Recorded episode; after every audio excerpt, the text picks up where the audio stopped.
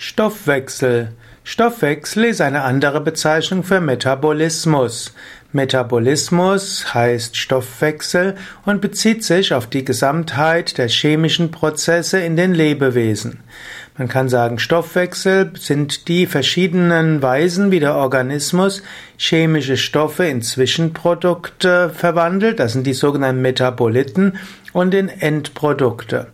Und die ganze biochemischen Vorgänge werden als Stoffwechsel auch bezeichnet.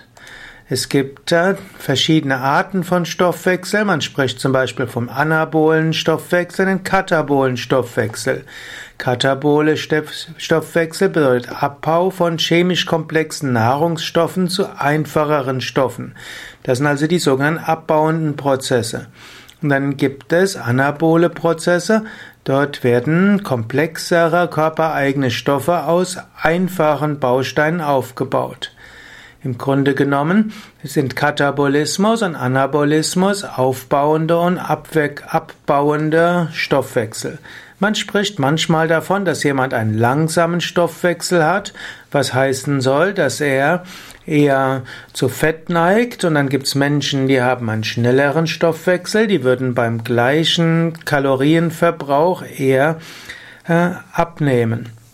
Gut, und so heißt Stoffwechsel etwas ziemlich Komplexes und so äh, möchte ich jetzt hier äh, nicht weiter sprechen. Grundsätzlich gilt, wird, wird in der wissenschaftlichen Literatur manchmal darüber gesprochen, dass es verschiedene Stoffwechseltypen gibt, aber es gibt auch andere Behauptungen, dass das unwissenschaftlich sei und eher spekulativ.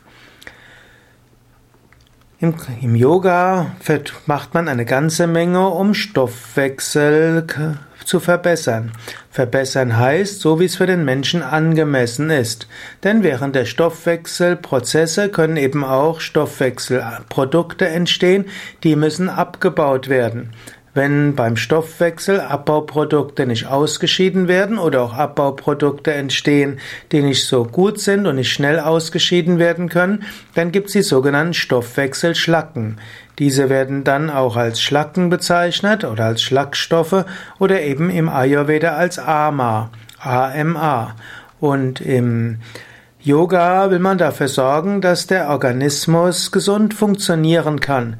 Und man kann sagen, im Yoga wird das Prana harmonisiert und auch gesteigert, also die Lebensenergie.